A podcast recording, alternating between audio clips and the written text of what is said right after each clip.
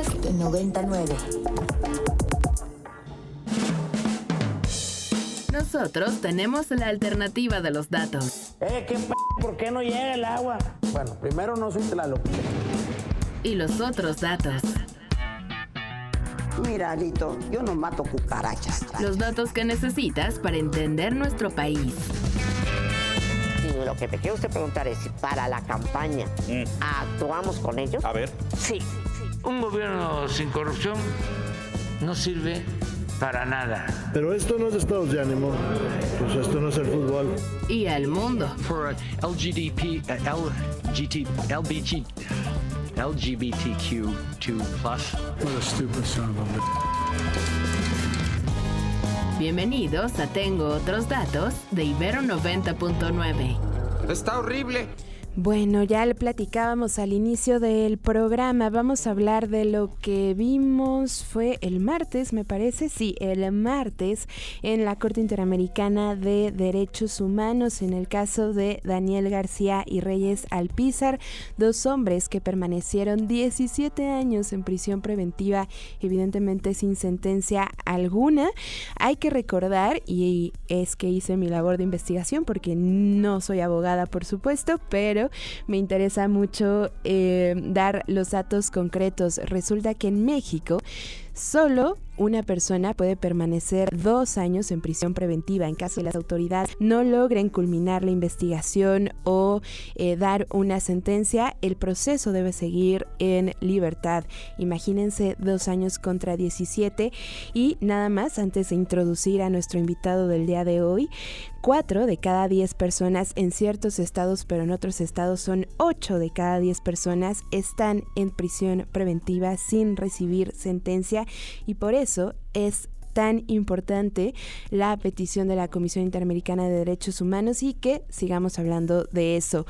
Ustedes lo conocen perfectamente bien, lo han escuchado a lo largo de los años en Ibero 90.9 y ya está en la línea José Luis Caballero, académico e investigador del Departamento de Derecho de esta bonita universidad. José Luis, gracias por tomarnos la llamada. Qué, qué gusto saludarte. Muchas gracias por la invitación al programa. Muchísimas gracias a ti por regresar siempre a estos micrófonos, José Luis. Por ahí veíamos los encabezados eh, desde el martes. La Corte Interamericana de Derechos Humanos pide que se quite la prisión preventiva en México. No es tan, tan drástico, ¿cierto? Cuéntanos un poquito qué leíste tú de, este, de esta decisión del martes pasado. Bueno, era una decisión que ya se esperaba, ¿verdad? Porque en realidad México pues tiene eh, además de, digamos, de las violaciones eh, graves a derechos humanos, gravísimas, que se han presentado durante todos estos años y que lamentablemente eh, pues se siguen presentando, como la tortura, que fue una, una posición frente a esta violación grave de derechos humanos, una posición muy contundente de la Corte Interamericana. Además de eso, pues tenemos un, un conjunto de normas y disposiciones que hacen muy difícil poder establecer rutas de justicia con pleno respeto a los derechos, ¿no? Tal parece que para poder hacer frente a la impunidad, para poder hacer frente a la corrupción, para poder hacer frente a estas colusiones entre autoridades con el crimen, hay que perpetrar modelos de restricción de derechos humanos que pueden restringirse, pero no convertirse en violaciones. Entonces nosotros tenemos una, una, medida cautelar que es la prisión preventiva que se determina de oficio por estar por, por a tratarse de algunos delitos, ¿no? La prisión preventiva es una medida cautelar, como tú dijiste, la gente está en prisión sin sentencia, pero tiene que ser a través de la consideración de jueces y juezas por una serie de razones. Y esta medida de manera oficiosa ante un listado de delitos que establece la propia Constitución, pues a la Corte Interamericana le parece que no cumple con los estándares del tratado al que estamos sometidos, que es, bueno, no, no sometidos, sino adheridos, que formamos parte, etcétera, que es la Convención Americana sobre Derechos Humanos. De acuerdo, ajá. Entonces el debate, pues muy importante que se da es por qué México en su texto constitucional tiene una disposición que establece una restricción ya catalogada como violación de derechos humanos tan fuerte. Y lo que tendríamos que estarnos preguntando son varias cosas. Si por fin la Suprema Corte de Justicia de la Nación va a establecer una ruta interpretativa que desestime la aplicación de la prisión preventiva oficiosa. Si los jueces y juezas a la hora de otorgar amparo tienen efectivamente que desestimar esta prisión preventiva oficiosa y otorgar el amparo a quien lo solicite por estar en prisión preventiva con esta medida cautelar oficiosa. Fíjate qué importante.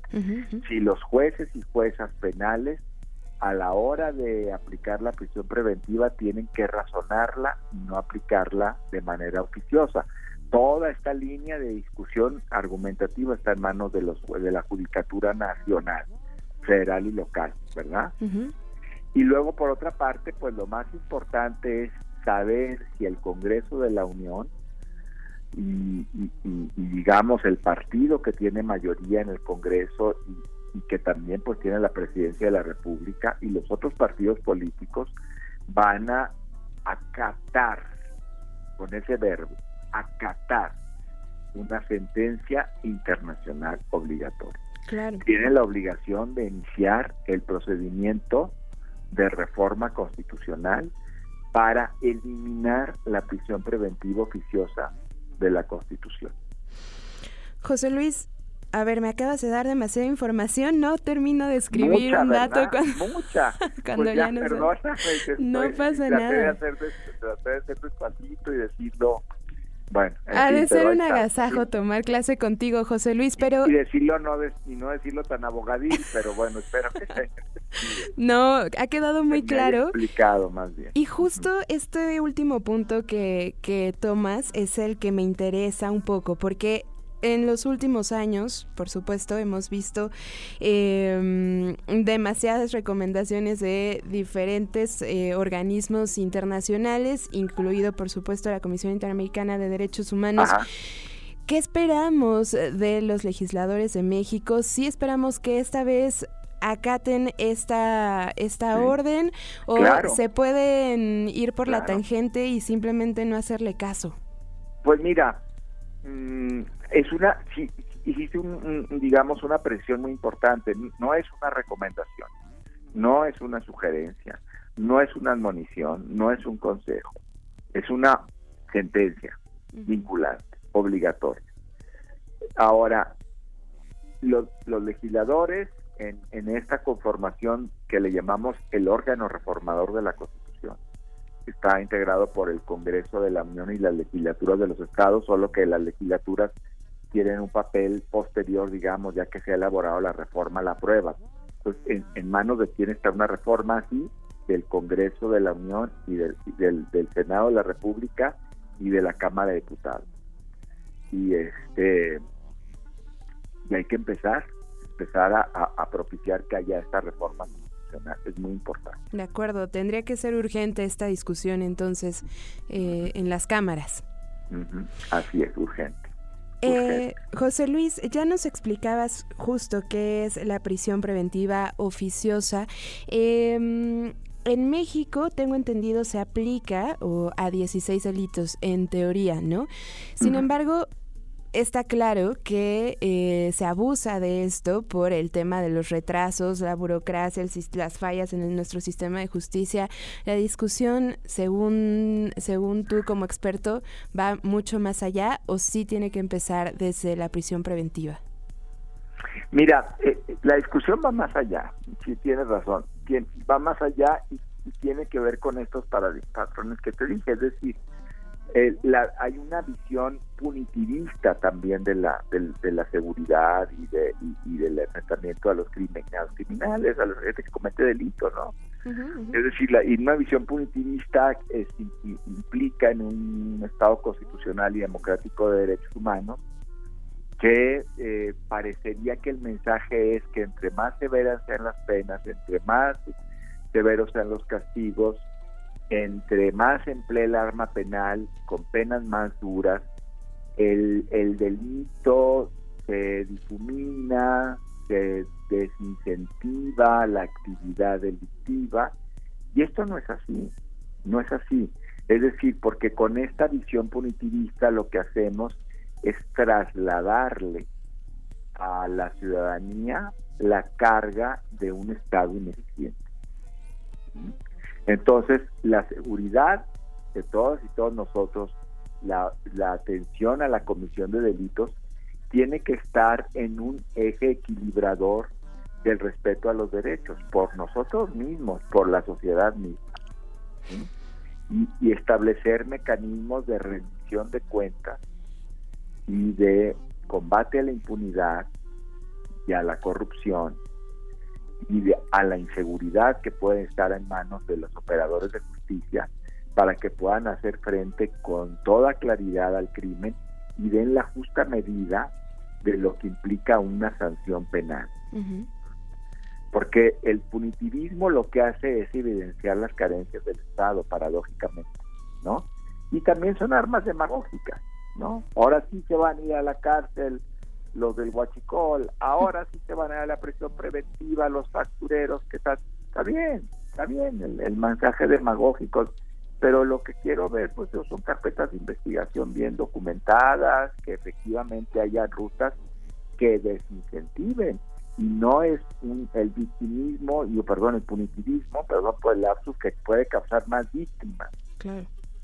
En tanto se gestiona el, la herramienta penal a través de, de dispositivos que lo que hacen es elevar el tono de una dimensión que no necesariamente tiene que correr una suerte de ese, de ese tipo, pues las cárceles están llenas, ¿no?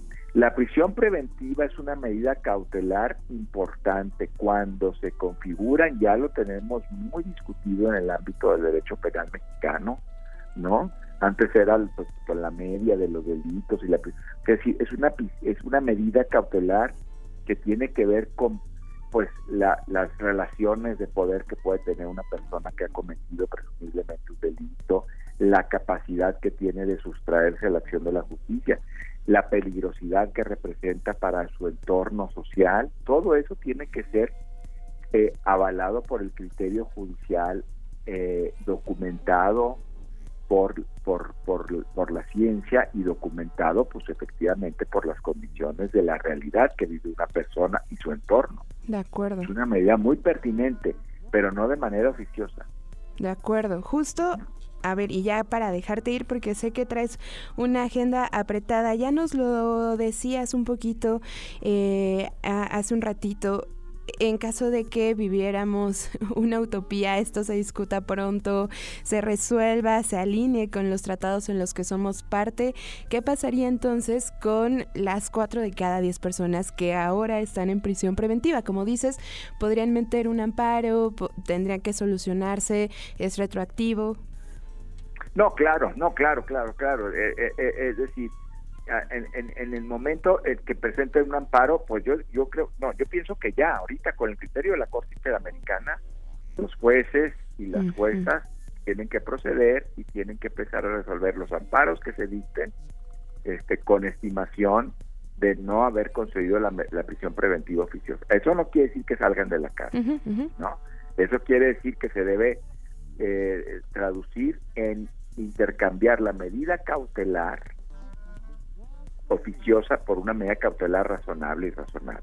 Es como los dos años que acabas de decir, ¿no? que terminó la Corte. O sea, la prisión preventiva, si el juez o la jueza no razona por qué una persona tiene que seguir en la cárcel, los jueces tienen que otorgar el amparo en automático, porque eso resguarda el sentido de la Constitución y la de la prohibición de que no puede haber juicios excesivos, eso convierte en una pena trascendental anticipada, ¿verdad? 17 años, como el caso de García Rodríguez y Reyes Alpizar, 17 años en prisión preventiva, pues es en sí mismo una pena trascendental prohibida por la Constitución y por el derecho internacional. En realidad es una pena trascendental prohibida por el derecho a los derechos humanos. Totalmente, José Luis. Ya no te quitamos más tiempo. Yo me voy a estudiar mi, mi segunda licenciatura contigo. Ahí nos vemos en el aula. Muchísimas gracias. Qué padre. Gracias. Un abrazo, gracias. Muchísimas gracias. Ya lo conocen muy bien. José Luis Caballero es académico e investigador del Departamento de Derecho de la Universidad Iberoamericana. Muchísima información, pero ya saben que si ustedes quieren recuperar algún dato que nos dio José Luis o alguna otra entrevista, lo pueden hacer en su sistema de podcast favorito, en su eh, plataforma favorita. Ahí encontrarán todas las entrevistas de Tengo otros datos de programas culturales y del resto de los programas informativos. Por favor, no se lo pueden perder. La alternativa de los datos. Eh, ¿qué p ¿Por qué no llega el agua? Bueno, primero no soy Tlaloc. Y los otros datos. Mira, Alito, yo no mato cucarachas. Los datos que necesitas para entender nuestro país. Y lo que te quiero usted preguntar es si para la campaña actuamos con ellos. A ver. Sí. Un gobierno sin corrupción no sirve para nada. Pero esto no es estados de ánimo, pues esto no es el fútbol. Y al mundo. For LGDP, LGT, LBG, LGBTQ2 plus. What a stupid son of a. ¿Escuchaste? Tengo otros datos de Ibero 90.9. Para más contenidos como este, descarga nuestra aplicación disponible para Android y iOS o visita ibero909.fm.